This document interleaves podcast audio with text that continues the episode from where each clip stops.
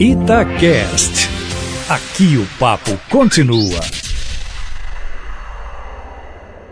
O goleiro Bruno, mandante do assassinato da Elisa Samúdio, voltou ao futebol profissional, conforme tem sido noticiado pela imprensa.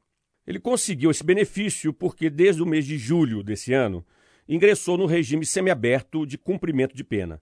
E, nesse caso, pode trabalhar durante o dia, retornando à prisão para o período noturno. Lembremos que o Bruno está preso desde 2010, mas sua condenação ocorreu apenas em 2013. Está cumprindo pena de 20 anos e 9 meses.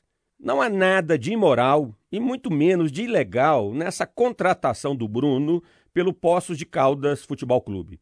Está tudo dentro do estabelecido pela Lei de Execução Penal no Brasil, que prevê a progressão de regime do preso a partir de um certo montante da pena cumprida. O Instituto da Progressão de Regime pressupõe o retorno paulatino do preso ao convívio social, de modo a facilitar sua reinserção na sociedade. A pena de prisão existe não apenas para punir o indivíduo pelo crime cometido, como também para viabilizar seu retorno à sociedade pautado por outros parâmetros morais. É o que se denomina de ressocialização. E o caso Bruno é sintomático nesse sentido. Mas sua nova vida no futebol não será tão fácil e glamurosa como muitos a imaginam. A despeito dos benefícios que ele está usufruindo com a passagem para o regime semiaberto, é muito pouco provável que o Bruno retome o status de ídolo do futebol.